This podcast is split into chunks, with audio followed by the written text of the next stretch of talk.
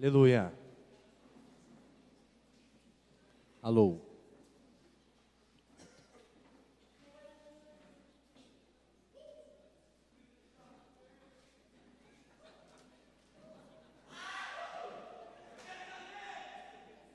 Silas está feliz? Está animada? Tamara está aí, né? Tamara chegou, então ele se anima, perde um pouco a controle. Amém. Aleluia. Bendito é o Senhor. Vamos recebendo uma galera aqui de Cachoeirinha, Duda? Galera de Cachoeirinha, vamos ficar em pé aí. Ficar em pé, galera. Tu também, mano?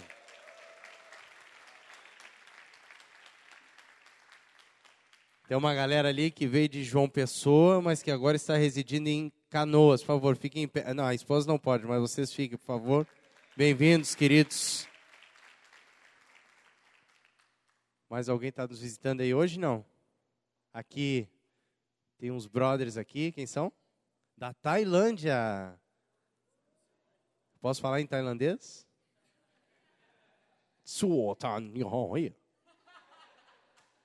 Eles entenderam. Qual é o nome deles? What's your name? Guilherme. Que isso? Fala português, cara? É brasileiro? Vocês me enganaram, cara. São brasileiros. Eles vêm de lá, não significa que eles sejam tailandeses, né? Guilherme e Alana. Bem-vindos, queridos. Em nome de Jesus, tá? Muito bom ter vocês conosco. Eu falei o meu melhor tailandês, os caras são brasileiros. Dei o meu máximo ali, né? Muito bom, muito bom receber vocês, esse encontro de jovens, esse encontro que a gente tem procurado fazer no mínimo uma vez por mês. Estamos orando para aumentar esse tempo juntos como jovens, né? Não sei se alguém está orando por isso, mas é o nosso desejo, pelo menos. Né? Não sei se alguém deseja ter mais encontro de jovens aqui, só para a gente ter uma ideia. Muito bom esse tempo juntos, né? É um tempo em que estamos com muita carga em Deus de desenvolvermos algo juntos para a extensão do reino de Deus. Então, convidem pessoas que não conhecem o Senhor para estarem aqui participando desse tempo, para conhecerem a vida da igreja. São totalmente, totalmente bem-vindos. Totalmente bem-vindos. Jesus falou que não se pode esconder a cidade edificada sobre um monte. Não tem como. Nós somos a cidade edificada então as pessoas têm que nos ver, têm que nos conhecer. E só tem duas formas disso acontecer: nós irmos até elas e trazendo elas até nós. Nós podemos fazer as duas coisas. Não há pecado nisso. Jesus falava: "Vem e me segue". Então nós podemos fazer isso com as pessoas também. Vem e segue. Quero te mostrar. Primeiro contato de um discípulo de João Batista com Jesus, ele começou a seguir. Jesus, o João Batista falou para Jesus assim: Eis o Cordeiro de Deus e aí o discípulo começou a seguir Jesus. Jesus viu e parou. E aí ele falou: O que tu queres? E aí o discípulo falou assim: Mestre, onde assistes? E Jesus falou: Vem e vê. Que convite maravilhoso, né? Esse começou o contato de Jesus com esse discípulo. Amém. Hoje a galera aí preparou uma um painel para nós aqui com a pergunta: E você está preparado? Então tem alguns guarda-chuvas, até foi oportuno hoje, hein, galera? O guarda-chuva que caiu um pé d'água lá, né? Caiu mais por causa dessa ilustração aqui. O senhor foi fiel com a ilustração e aproveitou e mandou água. É, mas tem vários guarda-chuvas bons e tem um que está todo terrivelmente aqui estropiado, né? Todo atrapalhado, né? Então ele representa o que não está preparado, o que não serve. E essa é a carga que veio no meu coração nesses dias para a gente é, meditar é, na vida de um homem que fala muito para mim é, do nível que ele teve de aprendizado com Deus e ele nos ensina muito. Esse homem é Josué. E eu não quero falar muitos pontos, na verdade, só quero falar dois pontos sobre a vida de Josué, que a gente possa meditar e refletir nisso. Mas eu queria primeiro pedir que vocês abrissem em Josué capítulo 1, versículos 1 a 9, para que a gente pudesse começar a meditar nisso e avaliar e considerar essas coisas.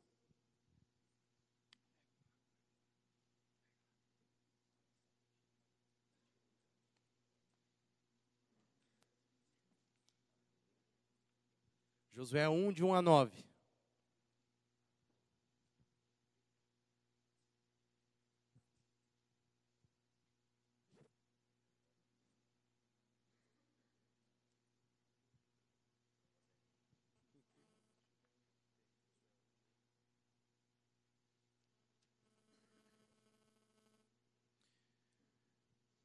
Depois da morte de Moisés, servo do Senhor, disse o Senhor a Josué, filho de Num.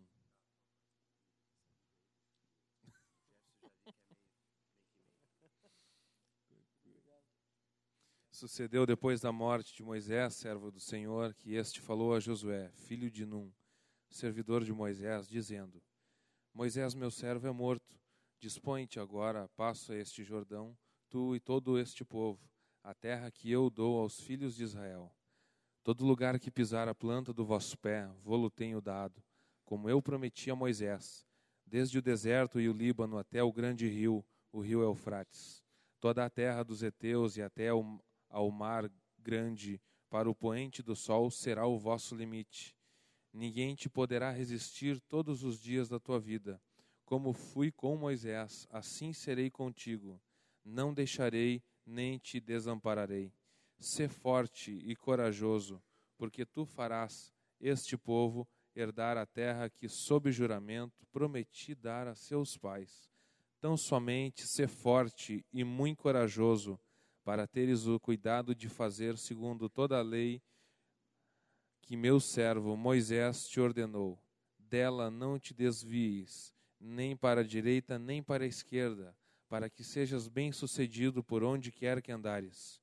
Não cesses de falar deste livro da lei. Antes, medita nele dia e noite, para que tenhas cuidado de fazer segundo tudo quanto nele está escrito. Então farás prosperar o teu caminho e serás bem-sucedido. Não te mandei eu? Sê forte e corajoso. Não temas, não te espantes, porque o Senhor teu Deus é contigo por onde quer que andares. Essa palavra tremenda de Deus para Josué. Eu creio que esse dia foi um dia marcante na vida desse homem, porque quando Moisés completou 120 anos, o Senhor decidiu que o iria levar para morar consigo. A Bíblia relata que no fim da morte de Moisés, ele tinha vigor, ele não estava mal, ele não estava cansado, ele não estava doente, né, adoecido como idoso, mas Deus falou que ia levá-lo. E Deus então levanta Josué para dar continuidade a esse trabalho de conduzir o povo de Israel à terra prometida. É, o paralelo que me veio ao coração estabelecer juntos aqui, estabelecermos juntos, é o seguinte.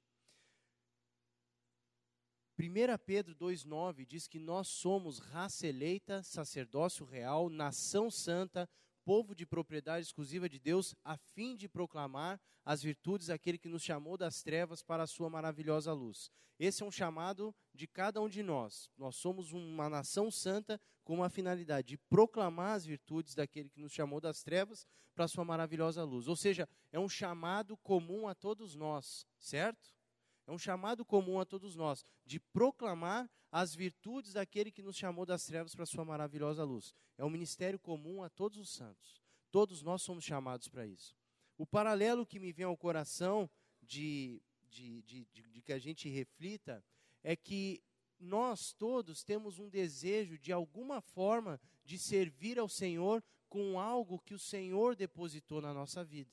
Cada um de nós tem uma graça, um dom, é, a, a, dom é uma palavra grega chamada carisma, né? Então a gente sempre faz esse paralelo entre caráter e carisma, né? Ou seja, o dom sem um caráter em Cristo, ele não serve para nada, ele não é útil, ele acaba não sendo aproveitado, mas um caráter de discípulo junto com o carisma que o Senhor depositou em nós, o dom nos faz então uma pessoa é, aprovada, incentivada, forjada, formada pelo Senhor para ir além, como a canção que o nosso querido Mateus compôs, que o Senhor deu por causa do dom que ele depositou na vida dele.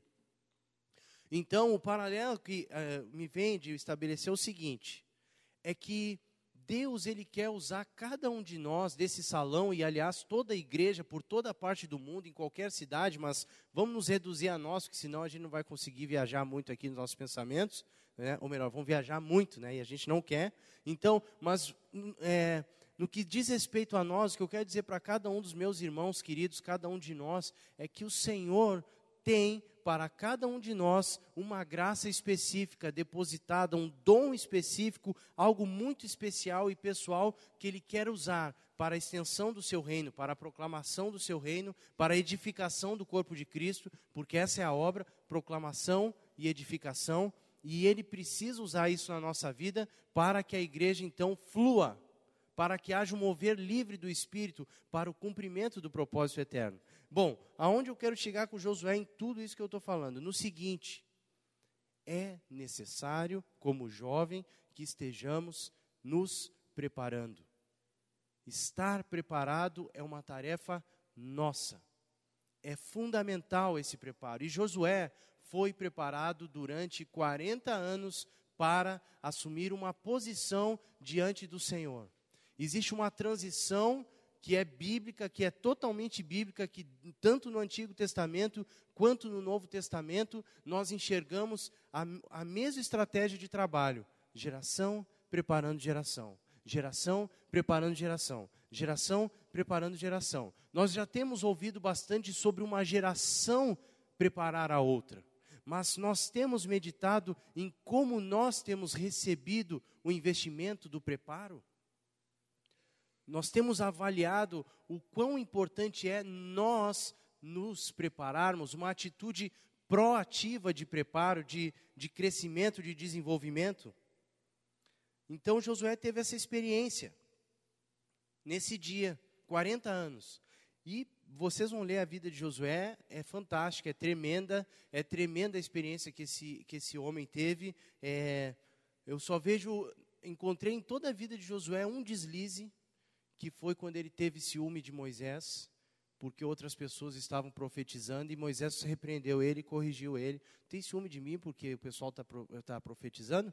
Não precisa ter ciúme. Quem dera todo mundo profetizasse. É o único deslize. Josué, ele é muito parecido com o nome de Jesus no hebraico, quer dizer Javé é a salvação. Então ele é um tipo de Cristo, a gente sabe disso aí. Agora, vamos abrir em Êxodo, capítulo 17, versículos 9 a 16 e vamos ver aonde, pela primeira vez, surge o nome de Josué.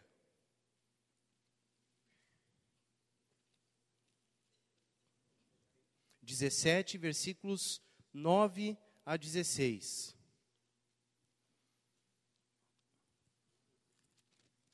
Dezessete, nove a dezesseis. Nove a dezesseis. Dezessete, 9 a 16, tá? Só um pouquinho. Qual é a graça? Vamos ver aqui. Eu não achei, né? É que eu fiz um esquema ali com Duda, que estava com uma Bíblia no celular, né? Vamos lá. 17, 9 a 16. Vai lá. Duda. Ah, tá, desculpa aí. Com isso, ordenou Moisés a Josué: Escolhe-nos, escolhe-nos homens e sai a peleja contra Amaleque. Amanhã estarei e eu no cimo do outeiro, e o bordão de Deus estará na minha mão. Fez Josué como Moisés lhe dissera e pelejou contra Amaleque. Moisés, porém, Arão e Ur subiram ao cimo do, do outeiro. Quando Moisés levantava a mão, Israel prevalecia. Quando, porém, ele abaixava a mão, prevalecia Amaleque.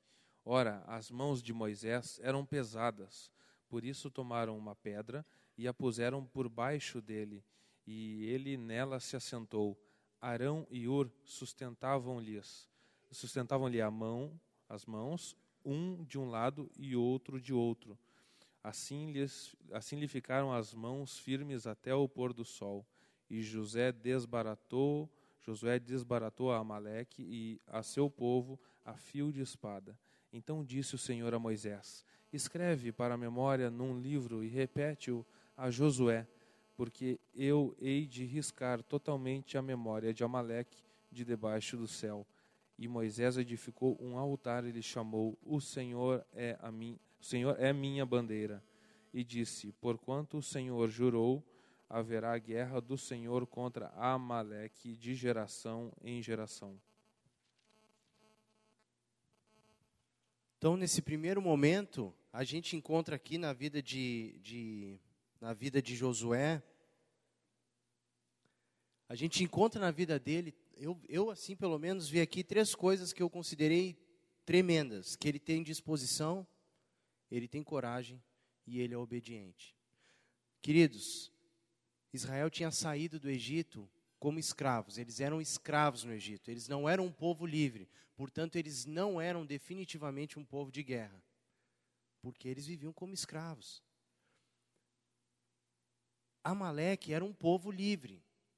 Então, esse povo livre, ele faz guerra com um povo que nem sabe lutar direito, que ele escolheu alguns homens que Deus, obviamente, revestiu de graça e força para lutar, e é nesse contexto que Josué se dispõe a fazer o que o Senhor orienta por meio de Moisés. Então eu vejo nessa atitude de Josué, eu vejo uma disposição de fazer qualquer coisa que o Senhor peça para ele fazer.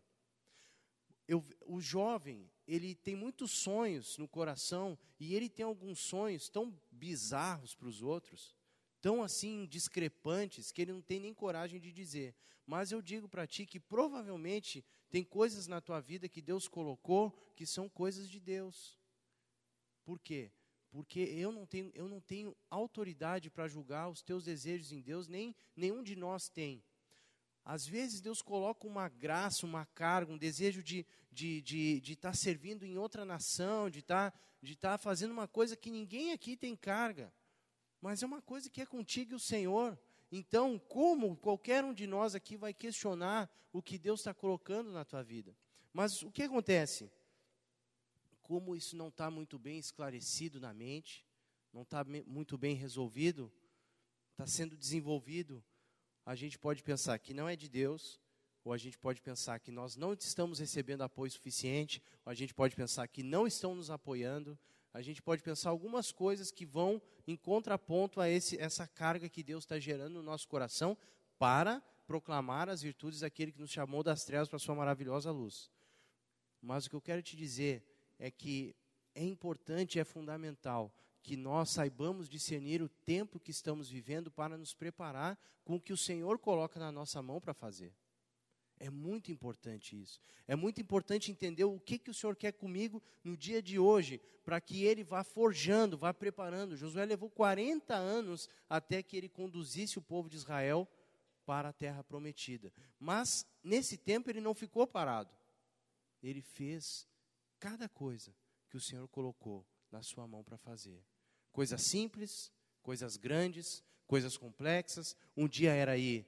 É, um dia foi lutar contra Amaleque, no outro dia foi espiar a terra, logo que estava chegando, no outro dia foi subir ao monte com Moisés, que é o próximo ponto que a gente vai ver.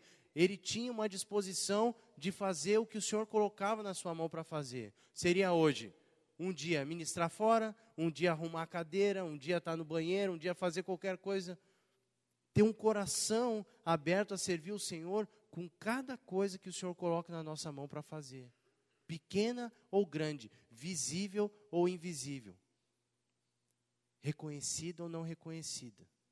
Coisa simples, um coração sincero e honesto e disponível para Deus. Sabe que disposição na igreja, não aqui no nosso meio, estou falando de uma forma geral, é uma coisa que nós temos visto por aí como está sendo difícil encontrar disposição. Nós encontramos muitas pessoas decididas a fazer aquilo que elas desejam fazer, mas o reino de Deus, ele é um reino de é, sujeição. Sujeitai-vos uns aos outros. Nós os sujeitamos.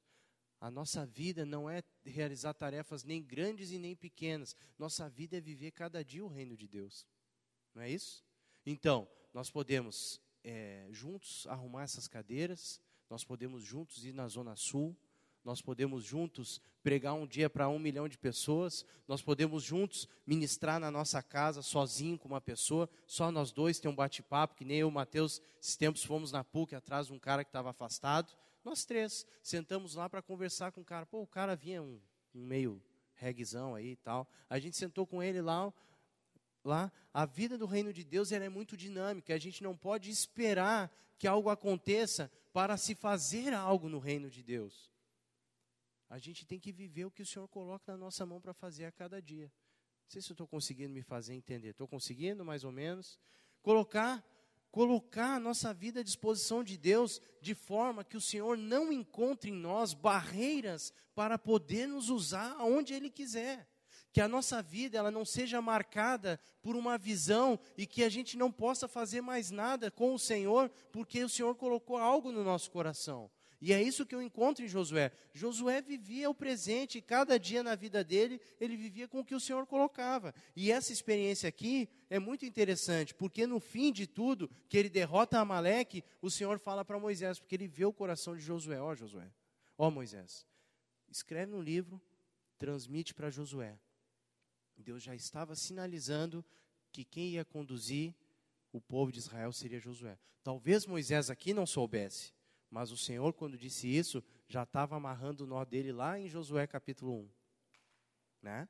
Então, é importante essa disposição na vida, porque eu vejo que para que o Senhor possa cumprir o propósito dele na nossa vida, nós precisamos nos dispor sem restrições, sem restrições humanas, sem barreiras, porque a vida no reino de Deus, ela consiste numa comunhão onde o Senhor pode ele deve ter liberdade para nos usar com o que quiser. E isso é reino de Deus. Reino de Deus não é só falar de Jesus para as pessoas. Não é só chegar falando, ó, oh, Jesus morreu por ti, quer, não quer, não quer, vai no inferno, pá, é, Jesus. Não, o reino de Deus é uma expressão constante de amor em tudo que eu faço e vivo, aonde eu estou, no meu ambiente de trabalho, na minha, no meu dia a dia, em tudo que eu faço. A minha vida, ela deve estar como a vida de Josué, disponível para fazer qualquer coisa.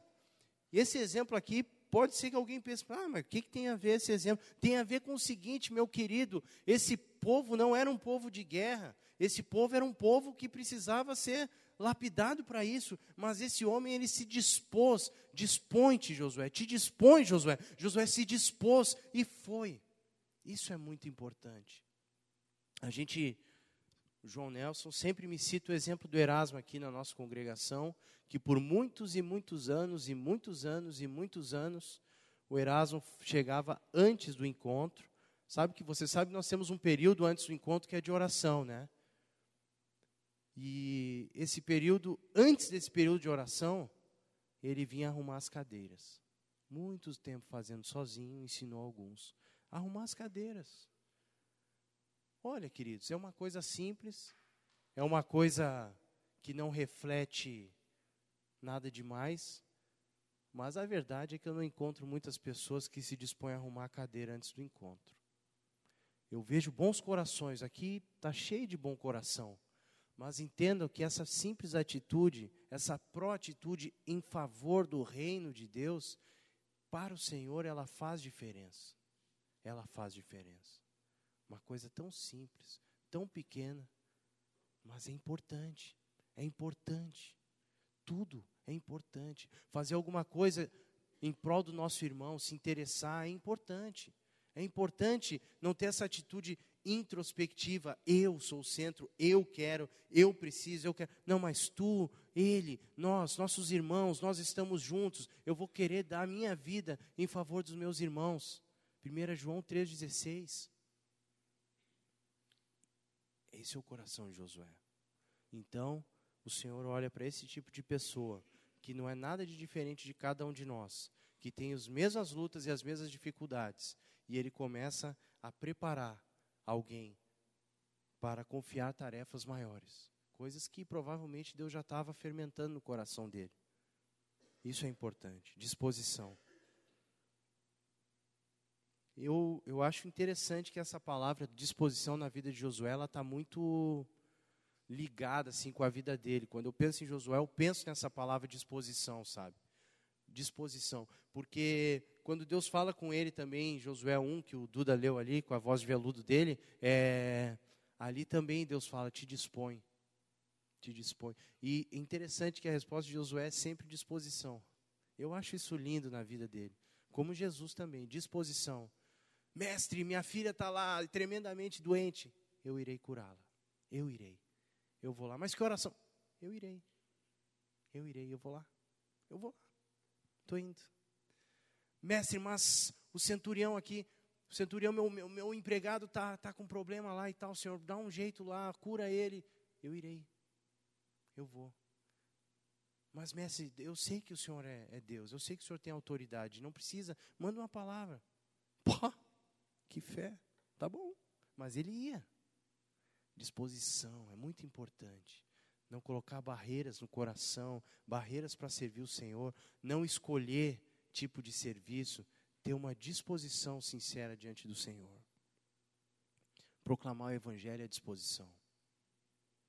Parar para falar de Jesus para alguém é disposição. Naturalmente, nós criamos um contexto em que é muito bom, aqui, por exemplo, nossa vida de família, mas nós precisamos nos dispor para lotar esse salão de jovens, para lotar esse salão de discípulos, para encher uma disposição de cada um de nós por um, disposição de cada um por um, já ia lotar o salão, né? Já ia lotar o salão. Essa disposição é muito importante. O segundo ponto, queridos, que eu queria que a gente avaliasse juntos, é de uma submissão levada a sério. Agora em Êxodo 24, versículos 1 a 18.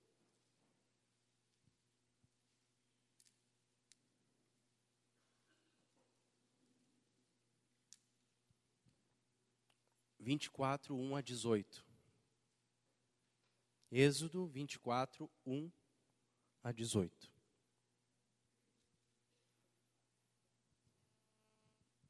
Disse também Deus a Moisés: Sobe ao Senhor, tu e Arão e Nadab e Abiú e setenta dos anciãos de Israel, e adorai de longe. Só Moisés se chegará ao Senhor, os outros não se chegarão, nem o povo subirá com ele. Veio, pois, Moisés e referiu ao povo todas as palavras do Senhor e todos os estatutos. Então todo o povo respondeu a uma voz e disse: Tudo o que falou o Senhor faremos. Moisés escreveu todas as palavras do Senhor e, tendo-se levantado pela manhã de madrugada, erigiu um altar ao pé do monte e doze colunas, sendo segundo as doze tribos de Israel, e enviou alguns jovens dos filhos de Israel, aos quais ofereceram ao Senhor holocaustos e sacrifícios pacíficos de novilhos. Moisés tomou metade do sangue e o pôs em bacias e a outra metade aspergiu sobre o altar. E tomou o livro da aliança e o leu ao povo, e eles disseram: Tudo o que falou o Senhor faremos e obedeceremos. Então tomou, tomou Moisés aquele sangue e o aspergiu sobre o povo e disse: Eis aqui o sangue da aliança que o Senhor fez convosco a respeito de todas estas palavras. E subiram Moisés e Arão e Nadab e Abiú e setenta dos anciãos de Israel e viram o Deus de Israel, sob cujos pés havia uma como pavimentação de pedra de safira, que se parecia com o céu na sua claridade. Ele não entendeu, ele não estendeu a mão sobre os escolhidos dos filhos de Israel, porém eles viram a Deus e comeram e beberam. Então disse o Senhor a Moisés: Sobe a mim ao monte e fica lá, dar-te-ei tábuas de pedra e a lei e os mandamentos que escrevi para os ensinares. Levantou-se Moisés com Josué, seu servidor, e subindo Moisés ao monte de Deus, disse aos anciãos: Esperai-nos aqui até que voltemos a vós outros. Eis que Arão e Ur ficaram convosco, ficarão convosco, ficam convosco. Quem tiver alguma questão que chegará, se chegará a eles. Tendo Moisés subido, uma nuvem cobriu o monte, e a glória do Senhor pousou sobre o monte Sinai, e a nuvem o cobriu por seis dias. Ao sétimo dia, do meio da nuvem, chamou o Senhor a Moisés. O aspecto da glória de, do Senhor era como um fogo consumidor no cimo do monte, aos olhos dos filhos de Israel. E Moisés, entrando pelo meio da nuvem, subiu ao monte, e lá permaneceu quarenta dias e quarenta noites experiência é interessante. Primeiro, Moisés sobe com 70 anciãos, mais Nadab, Abiú, Arão e Josué. eles vão para um lugar e eles têm uma experiência com Deus. Esses 70 anciãos, com Nadab, Abiú, Arão e Josué, conseguem ver o lugar onde Deus coloca os pés. E nesse lugar eles comem e bebem. Ou seja, e diz que não aconteceu nada. Deus está sinalizando que ele queria intimidade com o homem. Deus permite isso aí. Mas, isso é muito precioso. Mas o que eu quero dizer é que depois esses 70 anciãos, mais Nadab, Abiú e Arão, descem e só fica no monte Moisés e Josué. Eles sobem mais para o monte, eles sobem mais, né? E a gente descobre nesse texto uma coisa interessante, que Moisés sobe, mas Josué não. Josué fica num lugar que a gente não sabe qual é esse lugar. Sabemos que é no monte, mas sabemos que não é junto com Moisés. Como nós sabemos? Porque no capítulo 32, versículo 17, você vai ver que há uma experiência, é, há uma situação que acontece junto ao povo de Israel quando, enquanto Moisés está lá, que eles pensam que Moisés morreu e eles começam a adorar um bezerro de ouro. E com o diálogo de Moisés com Josué, nós percebemos que Josué não estava junto com Moisés. Porque no versículo 17, depois que Moisés desce do morro, do monte, ouvindo Josué a voz do povo que gritava, disse a Moisés: Há alarido de guerra no arraial. Respondeu-lhe Moisés: Não é alarido dos vencedores, nem alarido dos vencidos, mas alarido dos que cantam é o que eu ouço.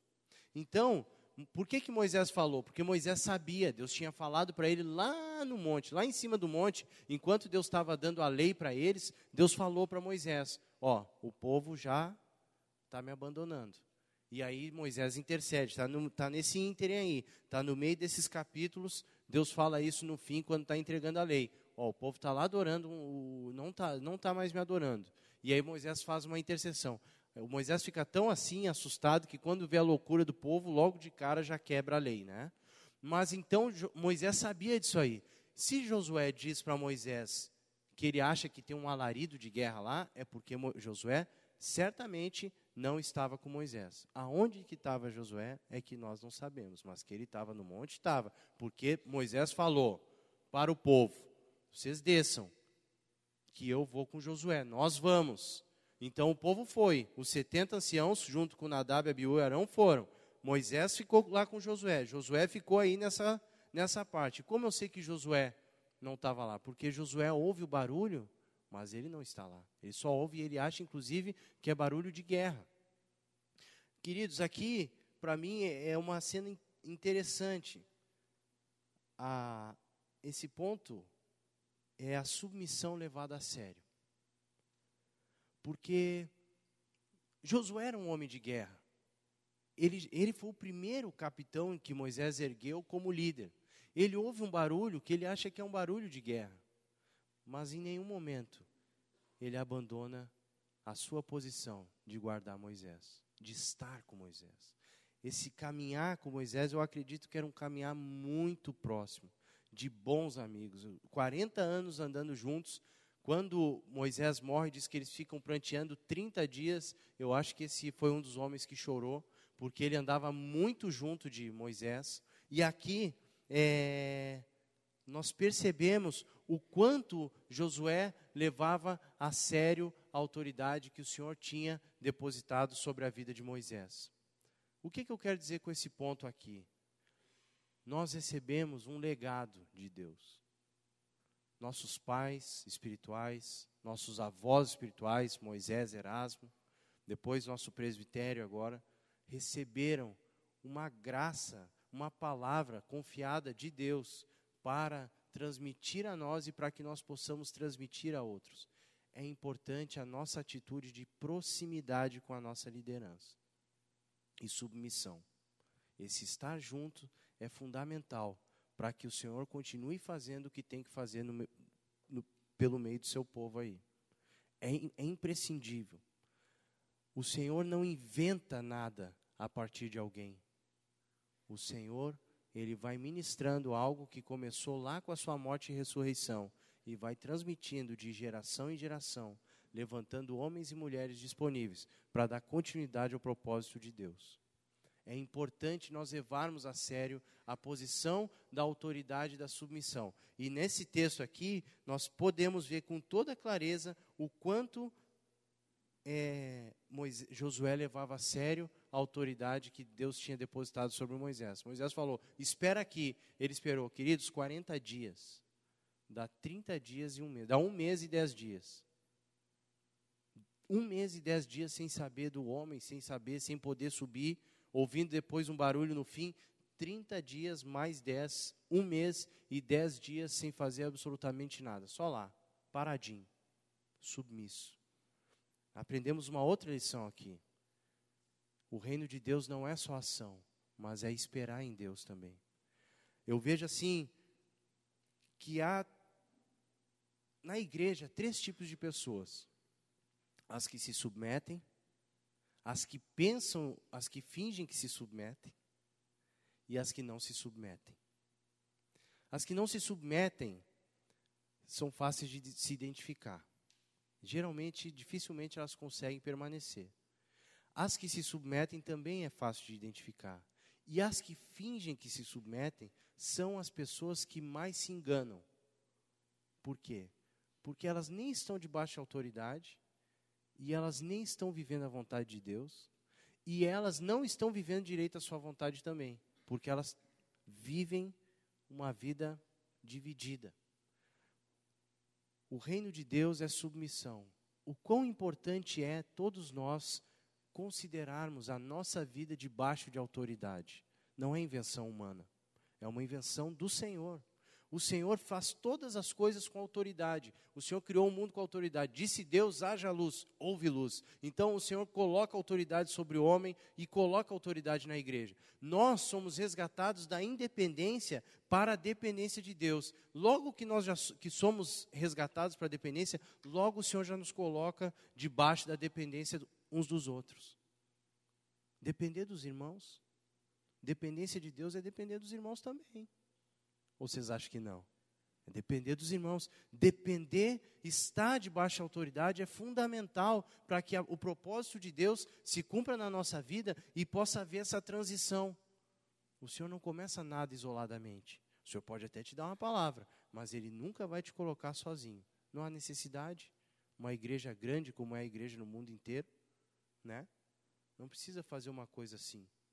Por que, que hoje Deus não pega e arrebata pessoas como fez aquela vez lá.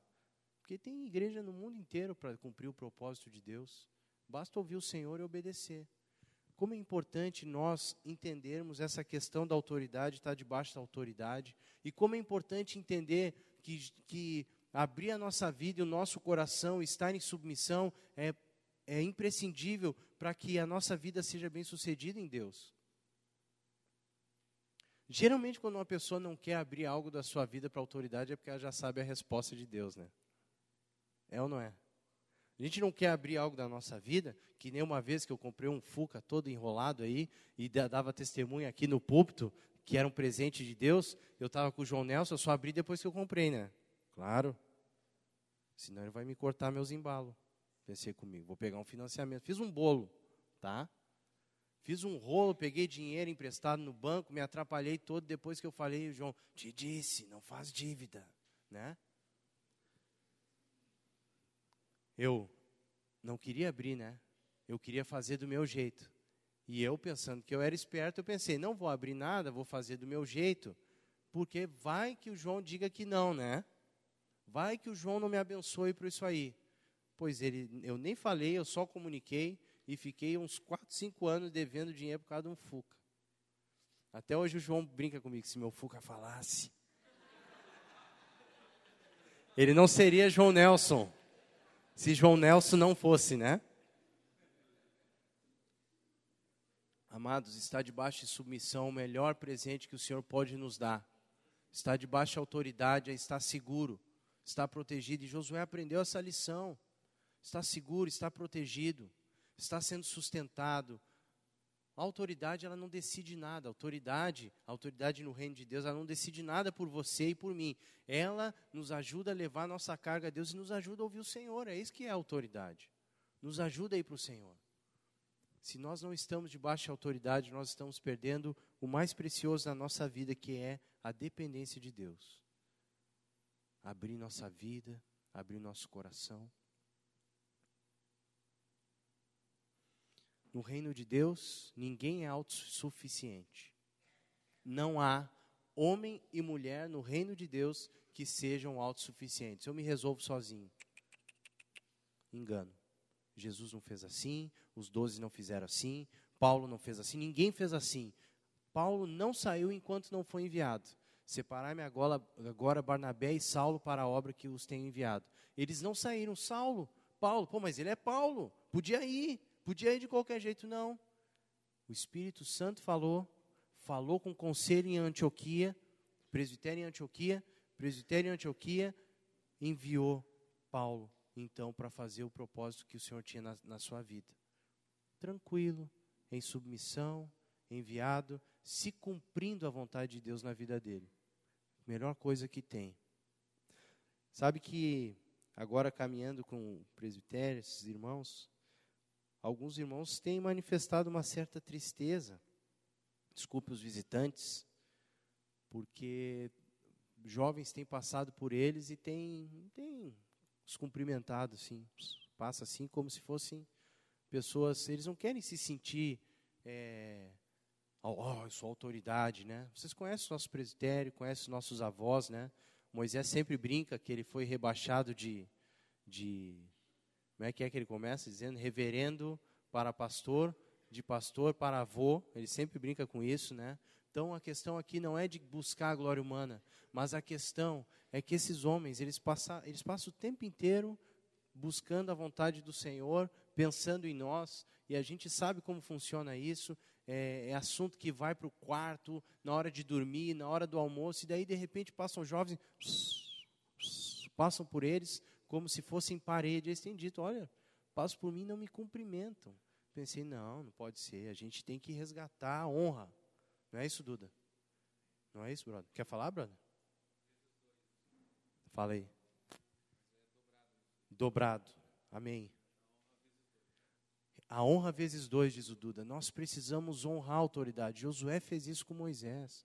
Honrar a autoridade. Queridos, eu vou dizer uma coisa para vocês. Moisés era falho, Josué era falho, o presbitério é falho, o discipulador é falho, a discipuladora é falho. Não há quem não seja falho, porque todos nascemos em pecado, em pecado me concebeu minha mãe, diz Davi. Então todos nós falhamos, não há quem não tenha pecado e não precise da glória de Deus, mas o princípio é de honra, autoridade e submissão. Não muda de acordo com o lugar, de acordo com o, o, o tipo de vida, não, com o tempo não, Moisés era diferente. Não, nós continuamos debaixo do mesmo governo. O Senhor nos resgatou para esse padrão de vida.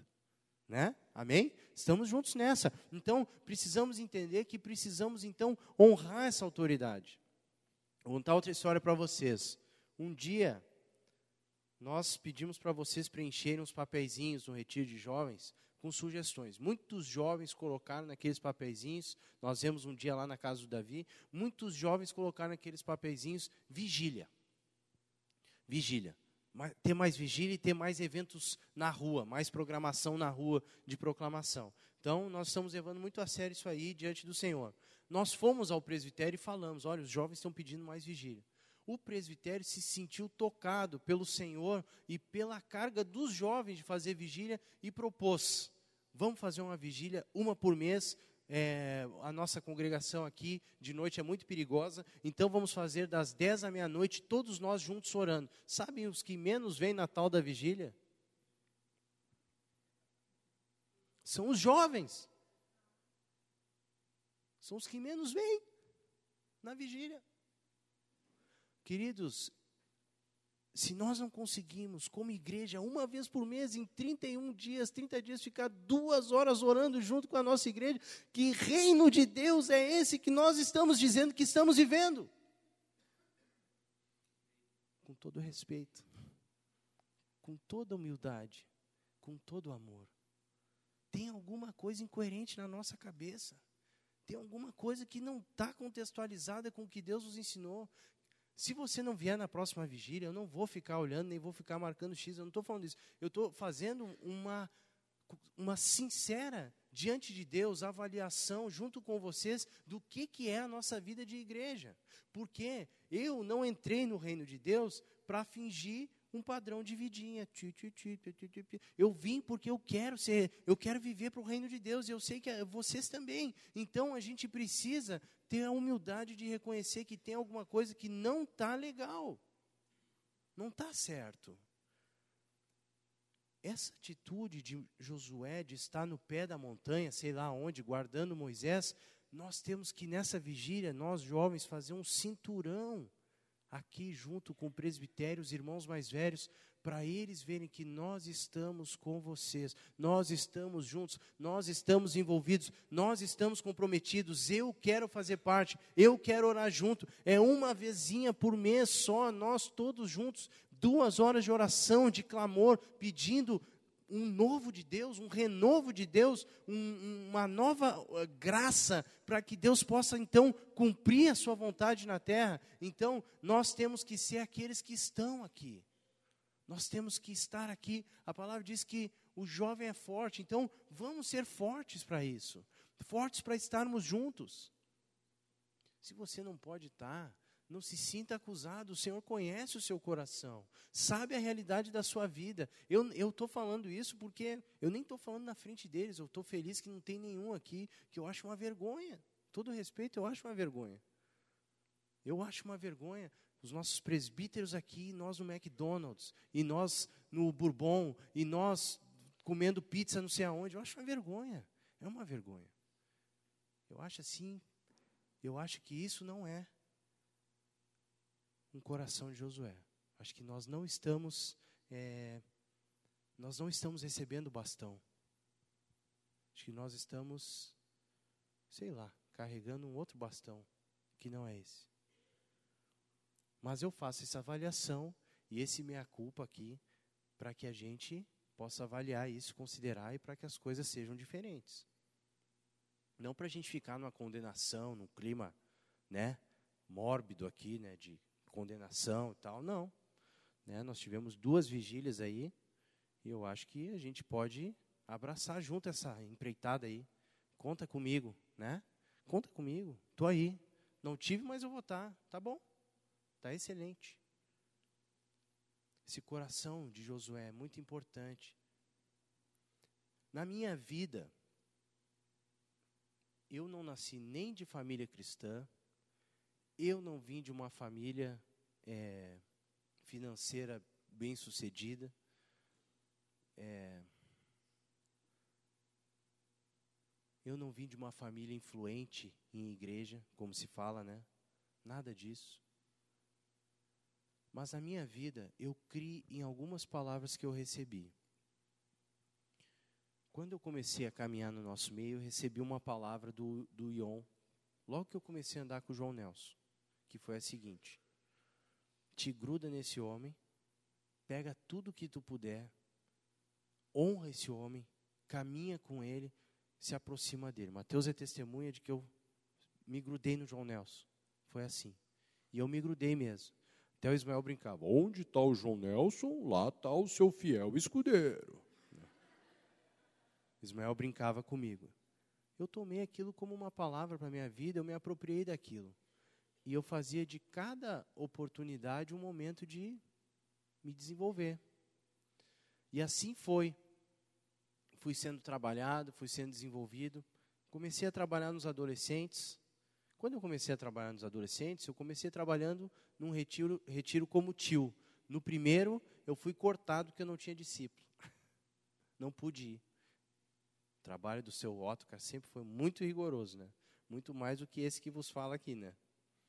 Então eu não pude ir. Mas no segundo eu fui como tio. Eu me apaixonei de cara por aquele trabalho de retiro. Fiquei extremamente feliz de estar lá. E eu pensei, bah, eu estou no meu lugar. Eu me senti assim, entendeu? Se estivesse em Cancún espiritual ali, entendeu? Num climão máximo, assim, de prazer. Sabe, foi feito para mim, ou foi feito. Foi um caso de amor, primeira hora, e a luz já estava ali também. Então fluiu tudo, foi maravilhoso. Então, eu, sabe o que eu fiz? Eu comecei a me envolver, de, de colocar o meu coração naquilo me envolver com aquilo e comecei a me aproximar do Otcar para ajudar, para receber. E o Otcar começou a ver isso. E aí o Otto começou a me investir. Primeiro retiro ele pediu para mim. A, a Tiane até que pediu, faz uma música. Nick sabe, né? A gente trabalhou junto muito nisso aí. Nisso aí que eu quero dizer uma coisa muito bonita, tá? Não é nisso aí negativa. Neste ministério, tá? E, eu, e Deus me deu aquele cântico, decidindo não contaminarmos. A minha Lu, lá na casa da, quando ela era solteira, da senhora sua mãe, Deus a tenha, conserve com vida sobre a terra. Então a gente estava lá, estávamos lá e compusemos esse cântico. Cada oportunidade, para mim, era um momento muito importante. E eu comecei a receber mais tarefas, mais tarefas. Eu não imaginava que Deus confiaria a mim todo esse trabalho. Quero dizer para vocês que eu tenho total consciência de que eu sou um vaso de barro, da pior qualidade, que tudo que eu tenho em mim é vida de Cristo, assim como você na sua vida, que eu não tenho nada de bom, que tudo é a vida de Cristo em mim, eu não me vejo, não penso de mim além do que convém, mas eu quero dizer para vocês, eu só estou dando esse exemplo porque eu queria mostrar para vocês que são pequenos passos de honra à autoridade, de estar perto, de reconhecer, de se encostar, de cooperar, de querer ver como pode servir, como pode ajudar, entender que há um tempo de Deus para que isso aconteça, se Deus tem colocado coisas no teu coração, de não se afastar porque as coisas não saíram exatamente do jeito que tu queria, na hora que tu queria, porque muitas vezes eu tive esse conflito. Eu sempre tive uma carga no meu coração pelo pastoreio, sempre, sempre tive essa carga, sempre tive. Isso me dava um conflito muito grande, porque meu pai queria que eu fosse brigadiano, imagina. E minha mãe queria que eu fosse funcionário público. Imagina eu correndo atrás de ladrão, né? Não ia dar certo. Aí, os dois tinham um, pro, um projeto de vida para mim. E ficava, e eu, e são autoridades sobre a minha vida, e eu ficava naquele conflito, e depois que a gente casou, eu pegava numa empresa de vendedor e tal, mas eu tinha aquele negócio, aquela chama, aquele desejo, sabe? É uma coisa que é isso que eu falo de alguma coisa que Deus colocou na tua vida. Pode ser que o tempo passe, pode ser até que tu não, agora vou deixar isso de lado. Isso vai morrer. Mas daqui a pouco quando vê tu está pensando, é uma coisa natural, é um sonho, é um negócio que eu não sei explicar, mas eu tenho certeza que muitos de vocês têm coisas específicas assim na sua vida que eu não sei exatamente o que é, mas eu sei que tem. E eu ficava nesse conflito. Então, às vezes, eu desanimava. E quando eu desanimava, eu, ou eu me arrependia e me voltava para Deus, ou às vezes dentro de mim eu me rebelava. Vou fazer mais nada também. Larguei de mão. Então, minha motivação no Senhor para ti é que tu entenda que esse tempo de investimento no Senhor, submissão à autoridade, disposição, ele é imprescindível para que Deus possa confiar a ti aquilo que ele já tem preparado no hoje e no futuro. É imprescindível. Para mim foi assim, tem sido assim. Agora, faz um mês, Moisés resolveu me chamar para estar com ele, quinzenalmente. Primeira vez eu pensei, o que, que ele vai falar para mim? O que, que eu aprontei, né? Pastor de adolescente, né? Já tinha levado umas pauladas na cabeça por uns retiros meio doidão aí que eu fiz. Pensei, umas coisas meio diferentes que eu botei lá, Davi, eles se apavoraram, né? Eu pensei, vão me recuar e vão me deixar aí dentro. Chaveia ele, não deixa ele sair. Mas Moisés queria estar mais pertinho de mim, me conhecer melhor e me ensinar a palavra.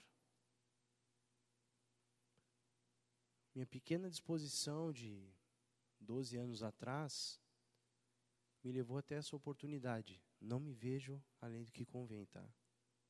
Vocês acreditam em mim? Digam que acreditam sim, pelo amor de Deus. Vocês acreditam em mim? Eu não me vejo além do que convém. Mas eu sei que cada pequeno passo que eu dei na vida foi importante para que Deus pudesse cumprir uma etapa em mim. Essas coisas a gente compartilha, fica muito preocupado, porque pode parecer que isso a gente está contando para a nossa glória, né? Mas eu de fato não quero contar para minha glória, eu quero só usar esse exemplo de um pecador arrependido, do, do quão longe Deus pode levar alguém, né? Quando eu era criança e adolescente, eu e o Duda morávamos no mesmo bairro. O último bairro de Porto Alegre, Duda da Thaís, desculpe. Ou melhor, o primeiro bairro, porque é na Zona Norte. Entenderam? Chamado Parque dos Maias. Nós dois não éramos de família cristã. Mas nós, algumas vezes, dobramos nossos joelhos, nosso coração, ouvíamos fitas, naquela época era fita cassete, né? Ouvíamos fitas de pregadores, de, de ministrantes que vinham aqui ministrar. E, e tomamos uma decisão, né? E jamais naquela época a gente ia imaginar que Deus ia realmente nos separar. Até que Deus nos separa, aí a gente passa a acreditar, mas até, até lá é só um sonho, né? só um projeto. Então, desde 2009 que eu estou trabalhando integralmente, envolvido no pastoreio do rebanho, nesse trabalho com adolescentes, com jovens. E o Duda, desde o ano passado, que ele está mais voltado para o Jari, né? como vocês mesmos sabem, e ele está cada vez mais se voltando para a congregação lá. Né? Pequenos passos que a gente dá são suficientes de submissão sincera, de disposição no Senhor, para que o Senhor cumpra a sua vontade na nossa vida. Não precisa fazer nada especial. Não precisa subir no, no cume do altar lá e se oferecer de sacrifício, que nem diz a música aquela. Jesus já fez isso para nós. Né? Basta viver com o Senhor cada dia e fazer exatamente o que Ele quer que a gente faça. E submissão está totalmente incluído nisso. Vamos ficar em pé?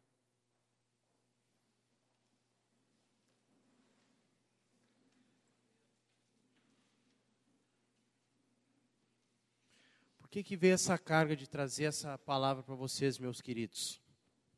Porque pode cada um de nós aqui tem um espelho em casa. Há dias que esse espelho fala coisas boas, mas há muitos dias que esse espelho fala muitas coisas ruins a nosso respeito. Mas o, a carga no meu coração é porque Deus tem para cada um aqui algo preparado, algo específico. Deus tem. Não é opcional. Isso é maravilhoso. Saber que o Senhor nos inclui num projeto e que nesse projeto Ele tem algo específico para nos usar. Se Deus não quisesse te usar, Ele já tinha te chamado para subir, para estar com Ele. Mas enquanto estás na terra, o Senhor tem algo para a tua vida. Meu, meu objetivo de te compartilhar isso, o nosso desejo, é de que tu te veja, tu te vejas incluído num processo. Que tu te vejas participante de algo e que Deus tem algo especial para manifestar através da tua vida. Sei lá onde. Pode ser aqui, aqui hoje, com certeza, mas pode ser que o Senhor faça mais coisas em outros lugares. Amém? Para isso, nós precisamos nos oferecer cada dia para o Senhor, como a canção que os irmãos ministraram aqui. Oferecer tudo, oferecer o tempo, oferecer a disposição, oferecer o carro, oferecer o quarto, oferecer oferecer até aquilo que é sacrificial, oferecer o lanche, oferecer, entregar, dar, para que o Senhor possa ser tudo em nós. Precisamos dar o nosso tudo para Ele. Não há como ser diferente. Amém? Vamos orar? Senhor, nós queremos nos oferecer a Ti nessa noite e agradecemos a Ti pela vida de Josué, esse exemplo que lembra a Ti, Senhor, como Tu és, Senhor, Teu coração, Teu coração de ir, Teu coração de Te ouvir, de ouvir o Pai. Senhor, o Teu coração sempre disposto para, para nos tirar de todo tipo de dificuldade, Senhor. Nessa noite nós queremos nos oferecer a Ti, Senhor. Queria te pedir uma coisa. Queria pedir que quem quer se oferecer ao Senhor viesse aqui à frente, sabe? Como uma expressão de sacrifício a Deus. E nós poderíamos ministrar de novo esse cântico, ofereço minha vida. Quem quisesse se oferecer e dizer para o Senhor, ó oh, Senhor, eu quero dar o meu tudo, viesse aqui. Vamos nos oferecer ao Senhor, oferecer a nossa casa, oferecer o nosso tempo, oferecer as circunstâncias da nossa vida, para que o Senhor possa realmente encontrar em nós alguém que tenha desse espaço para o Senhor. Aleluia.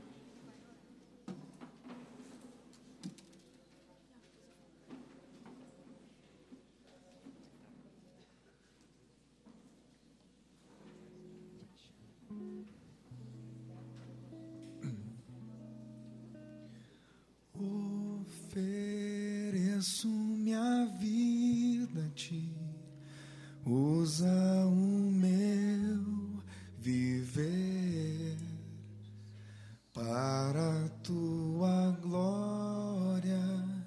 Os meus dias são teus, Senhor, que sejam meu louvor, sacrifício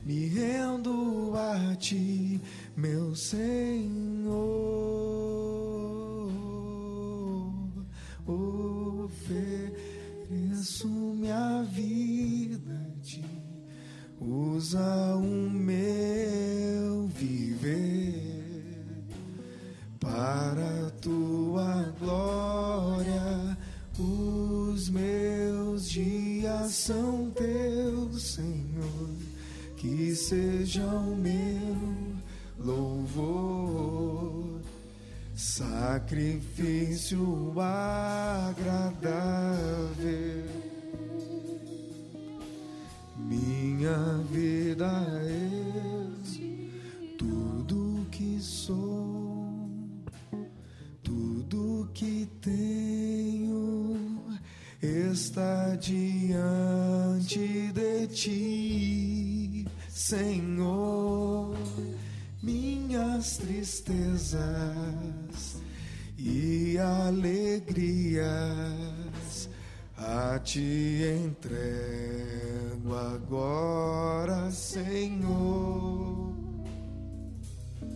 Senhor, nós queremos dizer a Ti que talvez, Senhor,